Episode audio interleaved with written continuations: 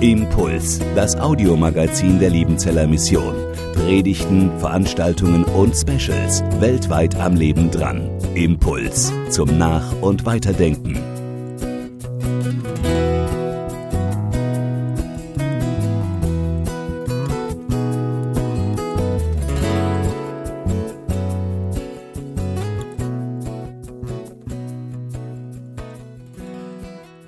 Johannes Luitle hat in seiner Freitagsmail an die Mitarbeiter hier auf dem Berg die Predigt für heute Morgen mit den Worten angekündigt.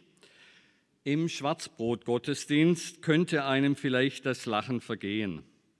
Der Prophet Amos kritisiert die Gottesdienstkultur in Israel. Und diese Kritik wird sicher nicht spurlos an uns vorübergehen. Das ist mein Wunsch und mein Gebet, dass das nicht spurlos an uns vorübergeht. Aber ich habe gemerkt, als ich diese Predigt vorbereitet habe, das ist so eine Predigt, die zuallererst dem Predigenden predigt. Wir sind ja inzwischen am dritten Sonntag unserer Amos-Reihe und für die, die nicht immer dabei waren, noch einmal kurz zur Einordnung und für die, die von Anfang an dabei waren, Wiederholung schadet ja nicht. Mit Amos begegnet uns der erste der sogenannten Schriftpropheten, das heißt, er ist der erste Prophet, von dem wir ein Buch haben, das seine Botschaft zusammenfasst und auch ein wenig über seinen Auftrag, über sein Wirken berichtet. Als ich die erste Predigt von Matthias Meister gehört habe, da ist mir aufgegangen, warum Amos der erste Schriftprophet geworden ist. Denn mehrfach betont er in seinem Buch, dass ihm und anderen Propheten das öffentliche Wort, das öffentliche Zeugnis in Israel verboten wurde. Da heißt es, ihr habt den gottgeweihten Wein zu trinken gegeben, das heißt, sie von ihrem Weg abgebracht und den Propheten geboten, ihr sollt nicht weissagen, seid ruhig, stört uns nicht. Bestechung ist im Land, die Rechtsprechung wird gelähmt, darum muss der Kluge zu dieser Zeit schweigen, denn es ist eine böse Zeit. Es lohnt sich nicht mehr, die Wahrheit zu sagen, weil sowieso niemand mehr zuhören will. Der Priester in einem der vom König eingerichteten Staatsheiligtümer lässt Amos das Wort verbieten und aus dem Land jagen, denn das Land kann seine Worte nicht ertragen. Aber das sind ja eigentlich nicht seine Worte, sondern das ist das, was Gott seinem Volk sagen will. Die Priester, die Mächtigen, die Reichen, alle, die vom Wohlstand und Wirtschaftswunder dieser Jahre profitieren, die wollen, dass Amos den Mund hält. Sie wollen sich nicht stören lassen, denn sie haben sich gerade sehr bequem eingerichtet. Israel geht es doch gut. Es ist eine Zeit wirtschaftlichen und militärischen Erfolgs. Die Grenzen sind sicher, die Wirtschaft floriert, die Feinde besiegt und der zukünftige Feind aus dem Norden, das Assyrerreich, ist noch mit anderen beschäftigt. Ist das nicht ein Zeichen von Gottes Wohlgefallen, dass sie in großen Palästen wohnen, dass sie stattliche Häuser haben, dass die Altäre festlich geschmückt sind an den Heiligtümern in Dan und Bethel und Gilgal, dass die Städte bewehrt sind mit Mauern und hohen Türmen.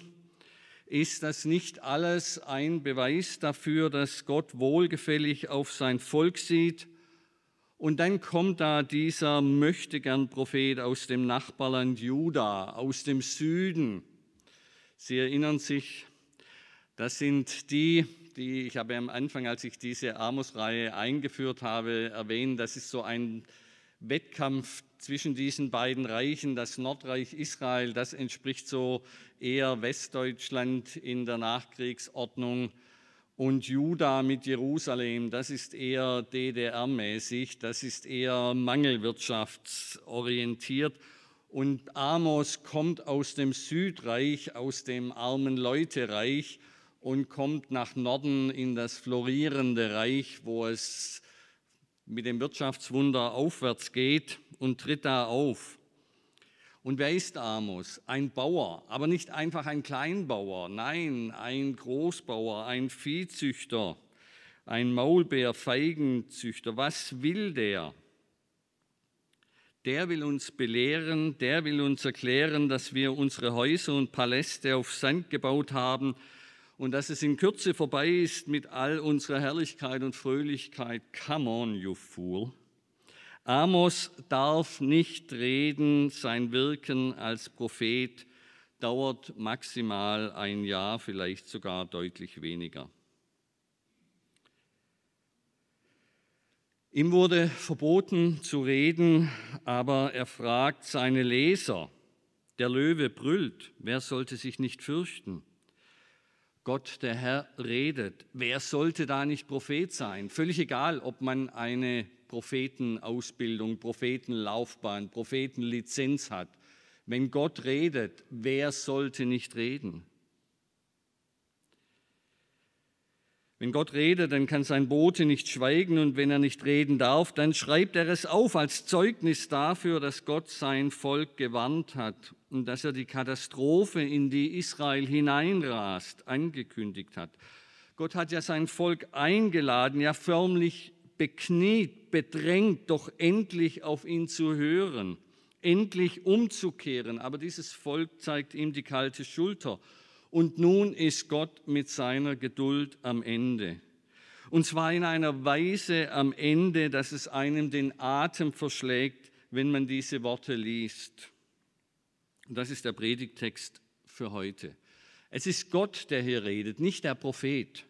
Und Gott sagt, ich hasse ich verachte eure Feste und will eure Versammlungen nicht riechen. Denn wenn ihr mit mir Brandopfer darbringt oder eure Speiseopfer, ich akzeptiere sie nicht. Wenn die Opfer dargebracht wurden im Tempel, dann hatte der Priester die Opferschau vorzunehmen, denn man durfte Gott kein Tier opfern, das einen Fehler hatte. Und der Priester erklärt, dieses Opfer ist gültig. Und Amos nimmt diesen Bescheid der Priester hier auf und sagt, Gott sagt nicht, ich nehme euer Opfer an. Gott sagt nicht, ich akzeptiere euer Opfer, sondern das Gegenteil, ich akzeptiere es nicht. Und euer fettes Schlachtopfer, ich blicke da nicht darauf, ich schaue da nicht einmal mehr hin. Tu weg von mir das Geblärr, das Geräusch deiner Lieder und den Klang deiner Harfen. Ich höre nicht darauf. Es ströme aber das Recht wie Wasser.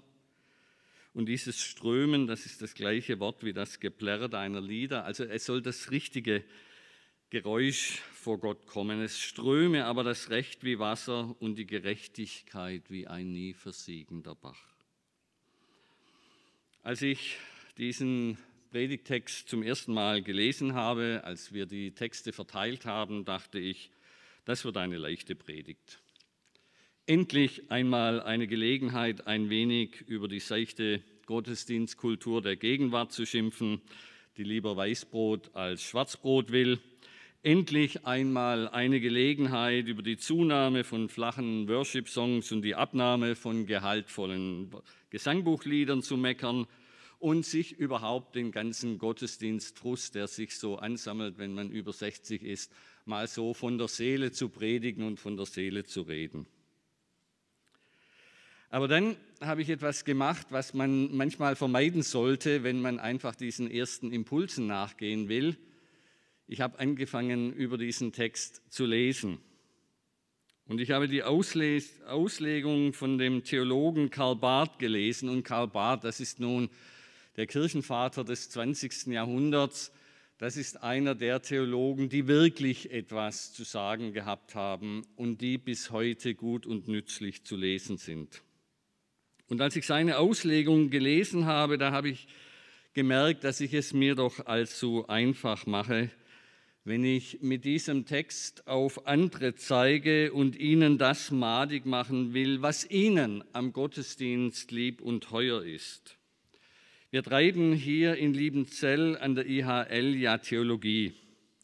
Und wir sind auch ein wenig stolz auf das, was die IHL in, ihrer kurzen, in ihrem kurzen Dasein als IHL, vorher natürlich schon lange, in ihrem kurzen Dasein bisher geleistet hat. Unser Kollegium produziert Bücher, Aufsätze, Forschungsergebnisse, geht auf Tagungen, hält Vorträge, Vorlesungen, Seminare, predigt und, und, und. Wir sind richtige Schaffer. Wir halten also den theologischen Betrieb am Laufen und sind überzeugt davon, dass es ohne Theologie nicht geht. Mehr noch, dass Gott will, dass wir Theologie studieren, dass unser Studium unser theologisches Arbeit unser Dienst für Gott ist, unser Gottesdienst. Und nicht ganz selten ertappe ich mich bei dem Gedanken, dass mir bei unseren Studenten engagiertes Studieren manchmal lieber wäre, als von einem Worship-Event zum anderen zu gehen. Und dann lese ich bei dem von mir so geschätzten Karl Barth, der hat relativ komplizierte Gesetze gemacht, aber die sind es wert, gehört zu werden. Alles ist in Ordnung, aber alles ist auch in schwerster Unordnung. Karl Barth war eigentlich Schweizer, das müsste Sie sich auf Schweizerdeutsch denken. Die Mühle läuft, aber sie läuft leer. Alle Segel sind gesetzt, aber kein Wind füllt sie, treibt das Schiff. Die Brunnen sind da und viele Röhren hat er auch, aber es kommt kein Wasser. Und jetzt kommt's das, was mich sozusagen tief getroffen hat, da ist wohl Wissenschaft, aber keine in der Macht ihres Gegenstandes leuchtende Erkenntnis. Da ist wohl Gläubigkeit, aber nicht der von Gott entzündete und dann selber zündende Glaube. Da geschieht in Wirklichkeit nicht, was da zu geschehen scheint. Denn es geschieht, dass Gott, um den es angeblich geht, nur eben schweigt zu dem, was da gedacht und gesagt wird. Es geschieht, dass es sich zur Theologie und zu den Theologen so verhält, wie es in Variation der berühmten Stelle Amos 5 so zu beschreiben wäre. Und nun überträgt Karl Barth diese Stelle aus Amos auf den theologischen Betrieb. Ich hasse ich verschmähe eure Vorlesungen und Seminare, eure Predigten, Vorträge und Bibelarbeiten. Ich mag nicht riechen eure Gespräche, Tagungen und Freizeiten. Denn wenn ihr da eure hermeneutischen, dogmatischen, ethischen und pastoralen Weisheiten voreinander und vor mir ausbreitet, an diesen euren Opfern habe ich kein Gefallen. Und das Opfer dieser eurer Mastkälber sehe ich nicht an. Hinweg von mir das Geplärre, das ihr Alten mit euren dicken Büchern und ihr Jungen schon mit euren Dissertationen veranstaltet. Und das Spiel der Rezensionen, das ihr in euren theologischen Zeitschriften rundschauen und umschauen, in unseren Kirchen und Literaturzeitungen treibt, mag ich nicht hören. Alles eitel. Dieses Zitat von Karl Barth hat mir die Augen geöffnet für diesen Text des Amos, weil er zeigt, dass jeder und jede sich fragen muss, wo stehen mein Dienst und mein Opfer für Gott in der Gefahr, dass ich damit meine Vorstellung von dem, was Gott will und gefällt, bestätigt haben will.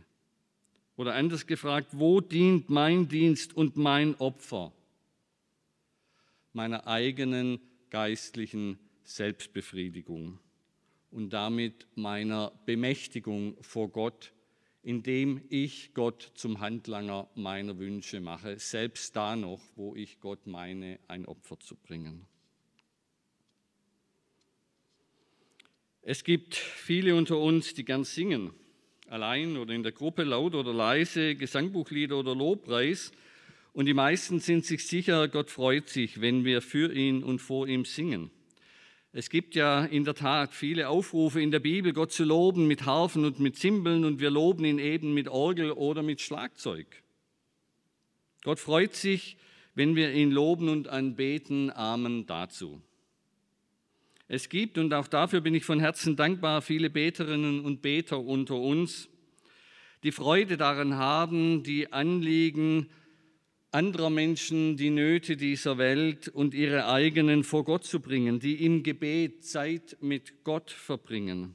Steht nicht in der Bibel, suchet mein Angesicht mit Frohlocken. Ja, es ist gut, in Gottes Gegenwart zu sein. Wir haben diesen Gottesdienst eröffnet mit der liturgischen Formel, wir feiern diesen Gottesdienst im Namen Gottes, des Vaters und des Sohnes und des Heiligen Geistes. Und das war nicht einfach so dahergesagt, sondern ich habe das mit vollem Bewusst und Bedacht gesprochen, dass wir mit diesem Eröffnungswort alles, was in diesem Gottesdienst gesagt und getan wird, unter die Herrschaft und Autorität Gottes stellen. Ich könnte so weitermachen. Unser ganzes theologisches Arbeiten, unsere Feste hier auf dem Missionsberg, die Arbeit der Missionarinnen und Missionare, die Arbeit der Missionsleitung, die Veranstaltungen in unseren Gemeinden, die Mühle läuft und die Segel sind gesetzt, um noch einmal an Karl Barth zu erinnern. Das sind unsere Dank- und unsere Speisopfer und unsere dankbaren Lieder. Und dann kommt Amos und sagt im Namen Gottes dem frommen Volk von Israel während des Gottesdienstes, ich hasse, ich verachte. Das sind wirklich starke Verben, die hier im Alten Testament stehen. Ich hasse, ich verachte eure Fester und ich will eure Versammlungen nicht riechen. Eure Opfer Lobpreislieder, Dissertationen, 24 Stunden Gebet, große Spenden und Missionsfeste, egal ob Pfingsten oder Herbst. Ich akzeptiere sie nicht. Ich höre nicht zu, wenn ihr singt. Ich höre nicht zu, wenn ihr betet. Ich denke, wir würden, wenn wir so einen Störer hier jetzt im Gottesdienst hätten, ebenfalls ihn versuchen zum Schweigen zu bringen. Und wenn er regelmäßig auftaucht, die Polizei bitten, dass er ihm doch bitte ein Platzverbot erteilt. Denn es kann ja schließlich nicht sein, dass dieser selbsternannte Prophet, der weder eine ordentliche Lizenz noch irgendeine Ausbildung zum Predigen hat, uns nun hier erklären will, was es mit Gott auf sich hat. Ich würde auch sagen, schafft mir diesen krakelenden Möchtegern-Theologen vom Berg. Aber so kommen wir ja nicht weiter. Wie kommen wir weiter? Israel macht formal alles richtig, aber vor Gott ist all das Richtige falsch. Was machte Israel damals falsch? Und wenn wir das gesehen haben, dann können wir uns die Frage stellen, wo kann es sein, dass wir in vergleichbarer Weise wie Israel falsch liegen? Für Israel gibt uns Gott durch Amos eine einfache Antwort, weil die Taten nicht mit den Worten übereinstimmen. Man kann das Buch Amos durchlesen und wir hatten das im ersten Gottesdienst und im zweiten Gottesdienst und werden das noch mehr haben, in denen die Folgen. Amos macht sehr deutlich, woran das liegt. An der Art und Weise, wie in Israel die Reichen reicher und die Armen ärmer werden, wie dieses florierende Wirtschaftssystem auf der Ausbeutung der Kleinbauern basiert, wie die Reichen keine Hemmungen haben, mit gepfändetem Gut im Gottesdienst zu feiern während die anderen keine Decke hatten, um sich in einer kalten Nacht zuzudecken. Wer dieses will und ein Gespür dafür bekommen will, für diese soziale Dimension, auch für die Art und Weise, wie man sich das Leben in Israel in dieser ersten Hälfte des 8. Jahrhunderts vor Christus vorstellen kann, der sollte einmal nachschauen, ob er in seinem Bücherregal noch das Buch hat von Hermann Koch, Wenn der Löwe brüllt. Das ist so ein Buch, das ich in meiner Jugendzeit gelesen habe.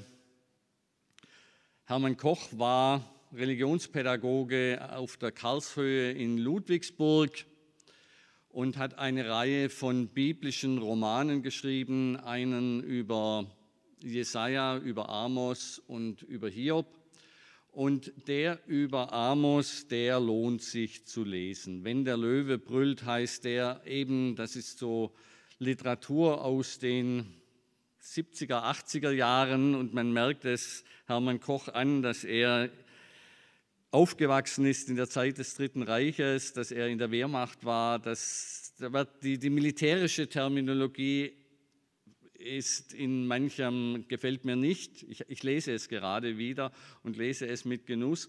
Aber wenn er beschreibt, wie Amos auftritt, was er geißelt, wie die Zustände sind, dann ist das ein hervorragendes Buch und ist einer der wenigen äh, Romane, die auch in Kommentaren zitiert werden zu Amos, was zeigt, da hat jemand ernsthaft Theologie getrieben und dann einen ernsthaften Roman geschrieben. Also wenn Sie verstehen wollen, was Amos ankreidet, dann kann man Amos selber lesen und dieses Buch von Hermann Koch hilft einem weiter.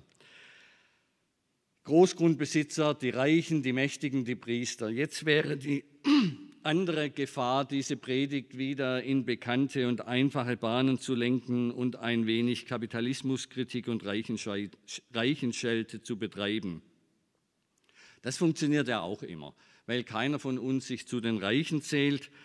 Die Reichen sind schuld, die Oberen sind Tausend, die korrupten Eliten Gewiss, die sind genauso schuld, wie jeder von uns hier schuldig ist, und sie werden von Gott, vor Gott Rechenschaft ablegen müssen, wie auch wir Rechenschaft ablegen müssen vor Gott. Und Ihr Rechenschaftsbericht wird das beinhalten, was Gott Ihnen anvertraut hat, wie unser Rechenschaftsbericht das beinhalten wird, was Gott uns anvertraut ist.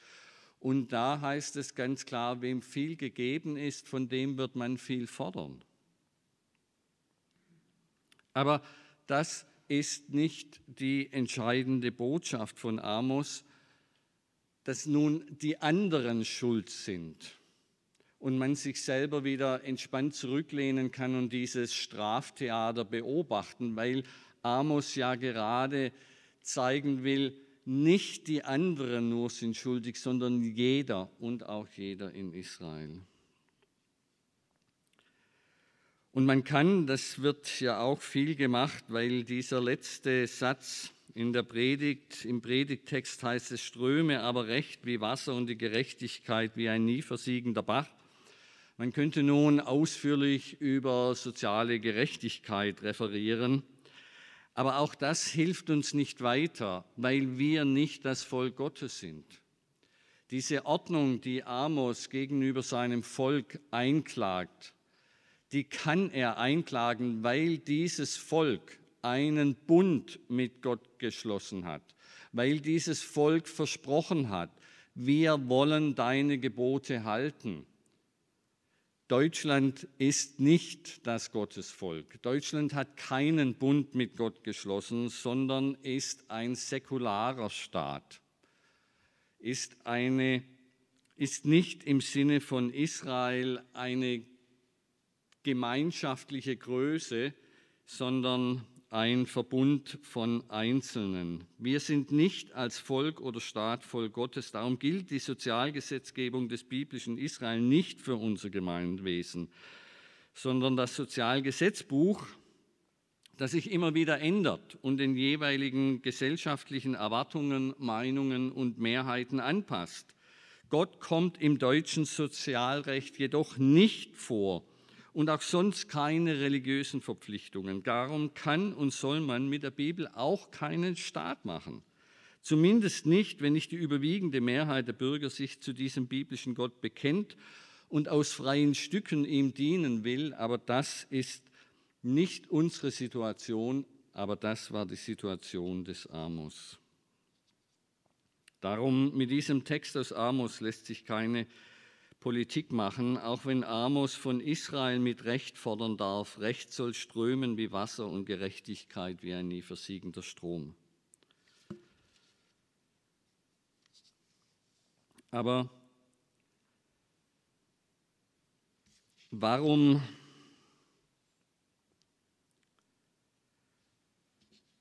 Amos kann daran anknüpfen, weil Israel diese Verpflichtung Gott gegenüber am Sinai übernommen hat. Dass die Angehörigen des Volkes füreinander Verantwortung übernehmen, der Reiche für die Armen, der Starke für die Schwachen, weil das Gottes Wille für sein Volk ist. Gott will, dass es in seinem Volk keine Armut gibt, weil Armut ihn als Schöpfer verunehrt. Gott hat diese Welt so erschaffen und so eingerichtet, dass Menschen in Fülle darin leben können und sollen. Armut erweckt jedoch den Anschein, als ob Gott geizig oder unfähig wäre, dass alle seine Geschöpfe, alle Menschen, aber auch alle Tiere darin in Fülle leben könnten. Armut verunehrt Gott den Schöpfer Darum will er nicht, dass es Arme gibt. Und das bedeutet, dass es in seinem Volk, das den anderen Völkern als Vorbild und Beispiel dienen soll, erst recht keine Armut geben darf. Das ist die Basis, auf der Amos Israel kritisiert. Wir wollen deine Rechte und Gebote halten, das hat Israel versprochen. Und Amos sagt nun, aber ihr habt dieses Versprechen nicht gehalten. Darum hört Gott nicht hin, wenn ihr betet. Es ist, er ist nicht dabei bei euren Festen. Nein, er hasst sie sogar und verabscheut sie. Wir sehen an dieser Geschichte, die Geschichte der Menschen in Bezug auf Gott ist eine Geschichte der gebrochenen menschlichen Zusagen. Ja, mache ich. Israel am Sinai, ja, wir gehorchen. Und die ganze Geschichte danach ist eine beständige Übertretung dieses Versprechens. Es ist das Verhalten, das menschliche Gemeinschaft zerstört. Einer verspricht dem anderen etwas zu tun, zu liefern, zu helfen und kurz da vorher dann tut mir leid, hat nicht geklappt, keine Zeit, kann nichts dafür, sorry. Tut mir leid, obwohl es vielfach gar nicht leid tut, weil auch schon die Zusage ohne viel Nachdenken gegeben wurde. Wir versprechen zu viel, wir nehmen den Mund zu voll, wir sind uns selbst gegenüber dann aber auch äußerst großzügig, wenn wir unsere Versprechen nicht eingehalten haben.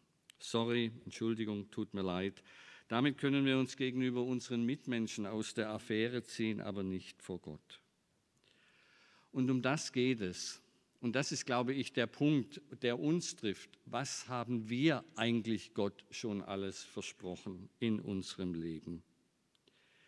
Was steht auf unserer Seite wenn Gott uns beim Wort nimmt für all die Liedzeilen, für all die Gebetszeilen, für all die Hingabe und Übergabeformeln und Floskeln, die wir ihm gegenüber schon gesprochen haben.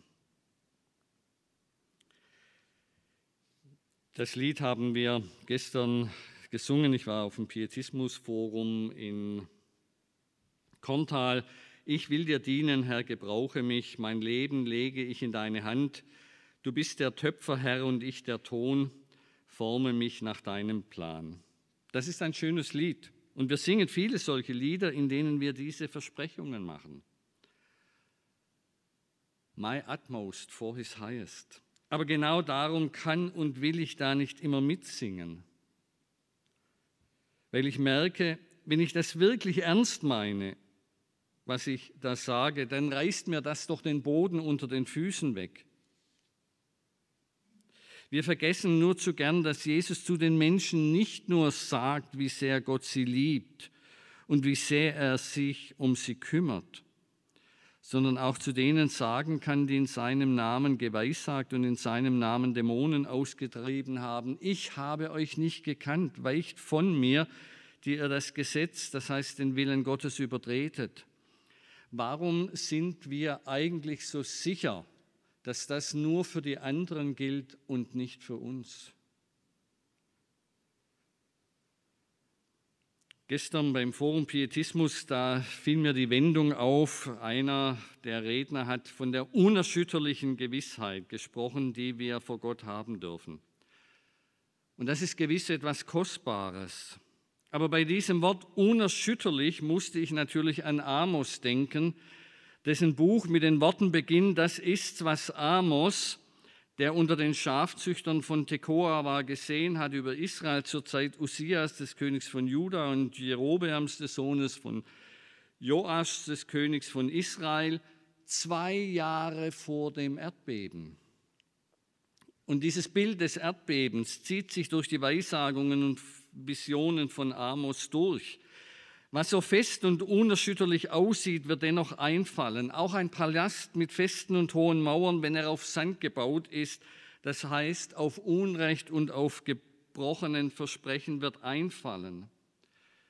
Wir haben in der Bibel gewiss viele Texte, die uns Gewissheit geben wollen und sollen. Aber genau darum ist es doch so wichtig, dass wir auch die Texte, die die fromme Gewissheit radikal erschüttern, nicht vorschnell mit frommen Gewissheiten zukleistern, damit sie unsere gewohnte Gottesdienstroutine nicht durcheinander bringen.